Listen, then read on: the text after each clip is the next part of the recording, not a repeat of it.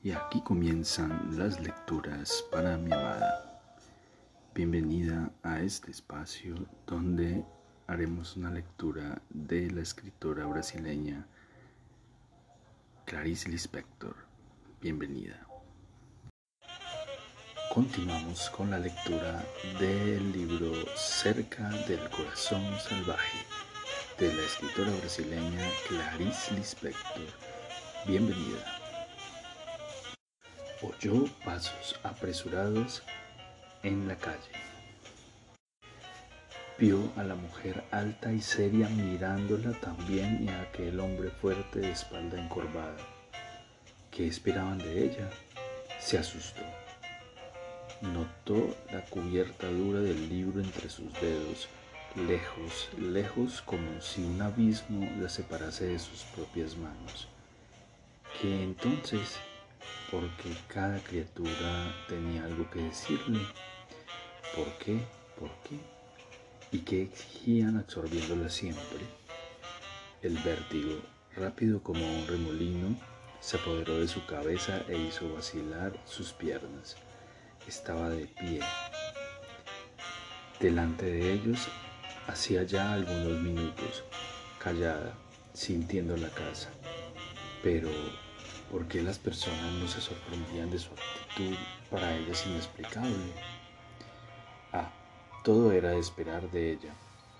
Claro, la víbora, incluso aquello que parecía extraño, la víbora o el dolor, la alegría doliendo, los dos se destacaban de las sombras quietos frente a ella y solo en la mirada del profesor había un poco de sorpresa. Me quedé aturdida, dijo a media voz, y la cristalera seguía irradiando luz como un santo. Apenas había hablado, todavía con la vista oscurecida, Juana notó un movimiento casi imperceptible en la esposa del profesor. Se miraron, y algo malvado, ávido y humillado en la mujer, hizo que Juana estupefacta empezara a comprender. Era el segundo vértigo de aquel día. Sí, era el segundo vértigo de aquel día. Como un clarín, los miró intensamente. Me voy ahora mismo de esta casa, gritó agitada. Cada vez se cerraba más la sala. De un momento a otro despertaría la furia en el hombre y en la mujer como la lluvia que se desencadena, como la lluvia que se desencadena. Sus pies se hundían en la arena y emergían de nuevo pesados. Ya era de noche, el mar rodaba oscuro, nervioso, las olas se mordían en la playa.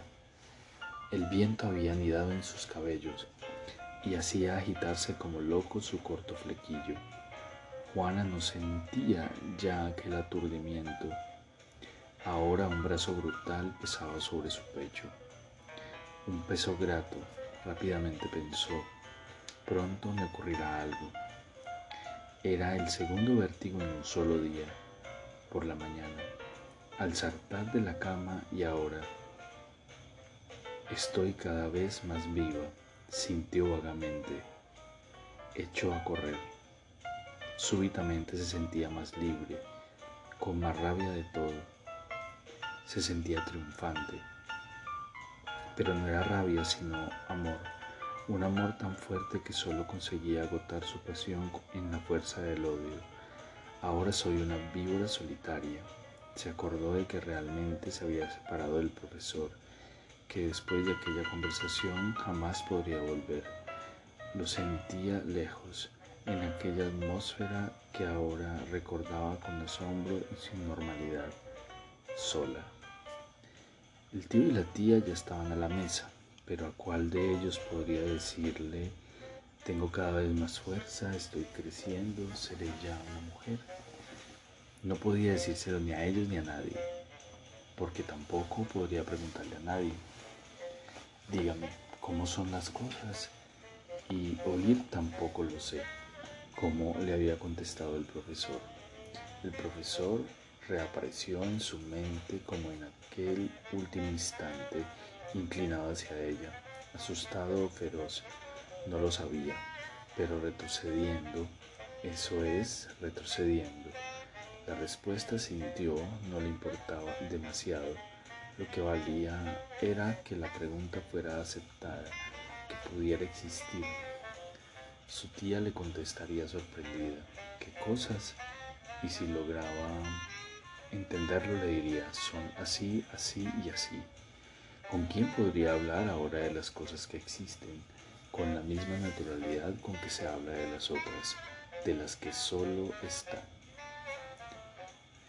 Cosas que existen, otras que solo están. Se sorprendió con aquel nuevo pensamiento inesperado que viviría de ahora en adelante como las flores sobre la tumba, que viviría, que viviría otros pensamientos nacieran y vivirían, ella misma incluso estaba más viva. La alegría le, paralizó el corazón. Feroz, le iluminó el cuerpo, apretó el vaso entre los dedos, bebió agua con los ojos cerrados como si fuese vino, sangriento y glorioso vino. La sangre de Dios, sí, a ninguno de ellos le explicaría que todo cambiaba lentamente que ella se había guardado la sonrisa como quien apaga finalmente la lámpara y decide acostarse. Ahora las criaturas no eran admitidas en su interior, fundiéndose en él. Las relaciones con las personas se volvían cada vez más diferentes de las relaciones que mantenía consigo misma. La dulzura de la infancia desaparecía en sus últimos rasgos. Ahora alguna fuente se cerraba hacia el exterior y lo que ella ofrecía al paso de los extraños era arena incolora y seca, pero caminaba hacia adelante, siempre hacia adelante como se anda en la playa, cuando el viento acaricia el rostro y levanta hacia atrás los cabellos. ¿Cómo decirles? Es el segundo vértigo en un día, aunque estuviera ardiendo en deseo de confiar su secreto a alguien, porque nadie más en toda su vida, nadie más tal vez le diría cómo el profesor se vive y se muere. Todos se olvidaban de aquello, solo sabían divertirse. Los miró. Su tía se divertía con una casa, una cocinera, un marido, una hija casada y las visitas. El tío se divertía con el trabajo, con la hacienda, jugando al ajedrez, con los periódicos. Juana procuró analizarlos, sintiendo que así los destruiría Sí, se amaban de una manera lejana y vieja. De vez en cuando, ocupados en sus, con sus juguetes, se lanzaban miradas inquietas, como para asegurarse de que continuaban existiendo. Después volvían a mantener la aburrida distancia que disminuía con ocasión de algún resfriado de un aniversario. Dormían juntos, claro, pensó Juan, sin encontrar ningún placer en aquella maliciosa observación. La tía le tendió el cestillo del pan en silencio. El tío no levantaba los ojos del plato. La comida era una de las grandes preocupaciones de la casa, continuó pensando Juana. A la hora de las comidas, con los brazos apoyados pesadamente sobre la mesa, el hombre se alimentaba jadeando ligeramente porque sufría del corazón y mientras masticaba con un poco de comida saliéndosele de la boca, su mirada se fijaba vidriosa en cualquier punto.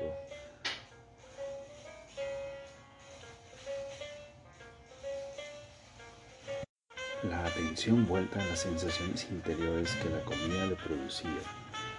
La tía cruzaba los pies bajo la silla y, con las cejas fruncidas, comía con una curiosidad que se renovaba a cada bocado, el rostro de rejuvenecido y nuevo. Pero ¿por qué hoy no se levantaban de la silla? ¿Por qué procuraban no hacer ruido con los cubiertos? Como si alguien estuviera muerto o dormido. Soy yo la causa, adivinó Juana. Alrededor de la mesa oscura, bajo la luz opaca que caía de las franjas sucias de la lámpara, también el silencio se sentía en aquella noche. Juana había momentos en que paraba para oír el ruido de las dos bocas masticando y el tic-tac ligero y nervioso del reloj. Entonces la mujer abría los ojos e inmóvil con el tenedor en la mano, esperaba ansiosa y humilde. Juana desviaba la vista victoriosa.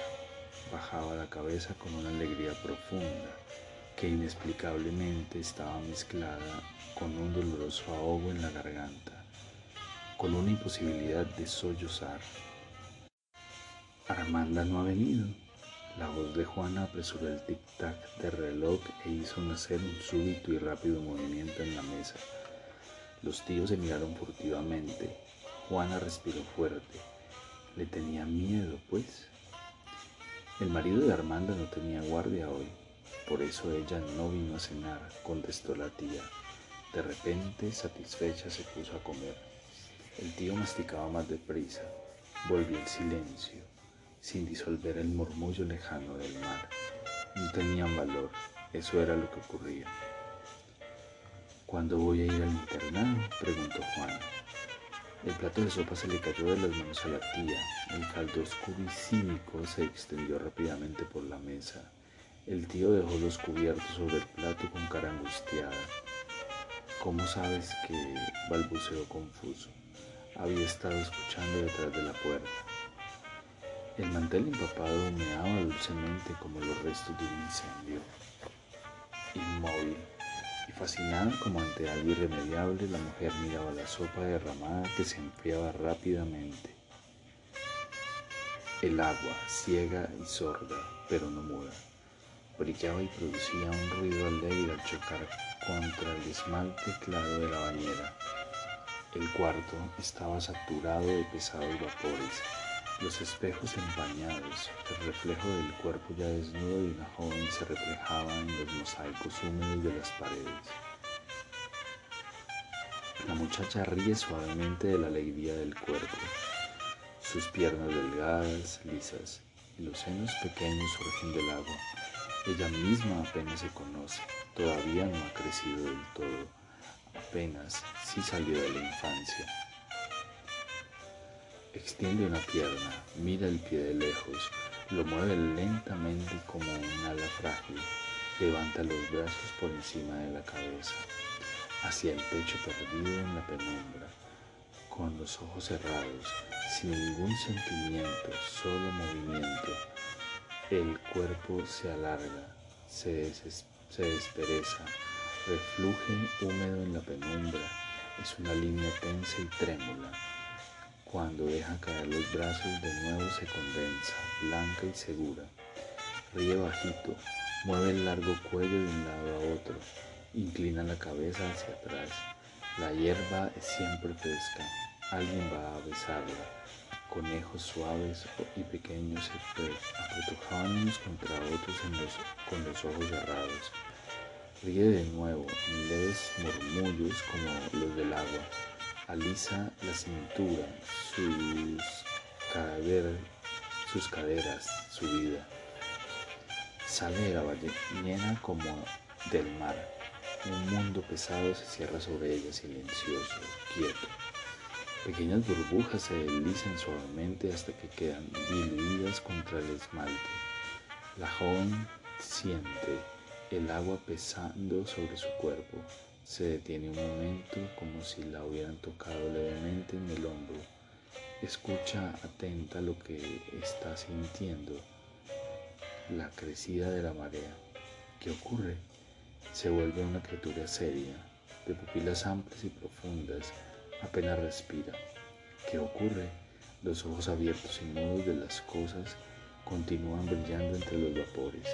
Sobre el mismo cuerpo que adivinó la alegría existe agua, agua, no, no. ¿Por qué? Seres nacidos en el mundo como el agua se agita, procura huir.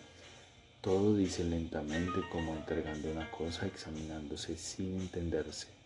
Todo, y esa palabra es paz grave e incomprensible como un ritual. El agua cubre su cuerpo. ¿Qué ocurre? Murmura bajito, sílabas pesadas, fundidas. El cuarto de baño es difuso, casi muerto. Las cosas y las paredes se, se suavizan y diluyen en humaredas. El agua se enfría ligeramente sobre su piel y Juana se estremece de miedo y desconcierto. Cuando sale de la bañera es una desconocida que no sabe qué sentir. Nada la rodea y ella nada conoce. Está ligera y triste. Se mueve lentamente sin prisa largo rato. El frío corre con sus pies helados por su espalda, pero Juana no quiere moverse. Encoge el torso herida, desgraciada, se seca sin amor, humillada y pobre, se envuelve en el albornoz como en un tibio abrazo, encerrada en sí misma sin querer mirar, sin querer mirar, se desliza por el corredor la larga garganta roja, oscura y discreta a través de donde llegará hasta la entraña, en el todo, todo, todo, repite misteriosamente. Se encoge en la cama silenciosa, fluctuante en la oscuridad, como el viento, perdido y olvida. Todo es vago, leve y mudo. Y aquí terminan las lecturas para mi amada. Espero este episodio haya sido de tu agrado. Te amo, te amo con todo mi ser y todo mi corazón.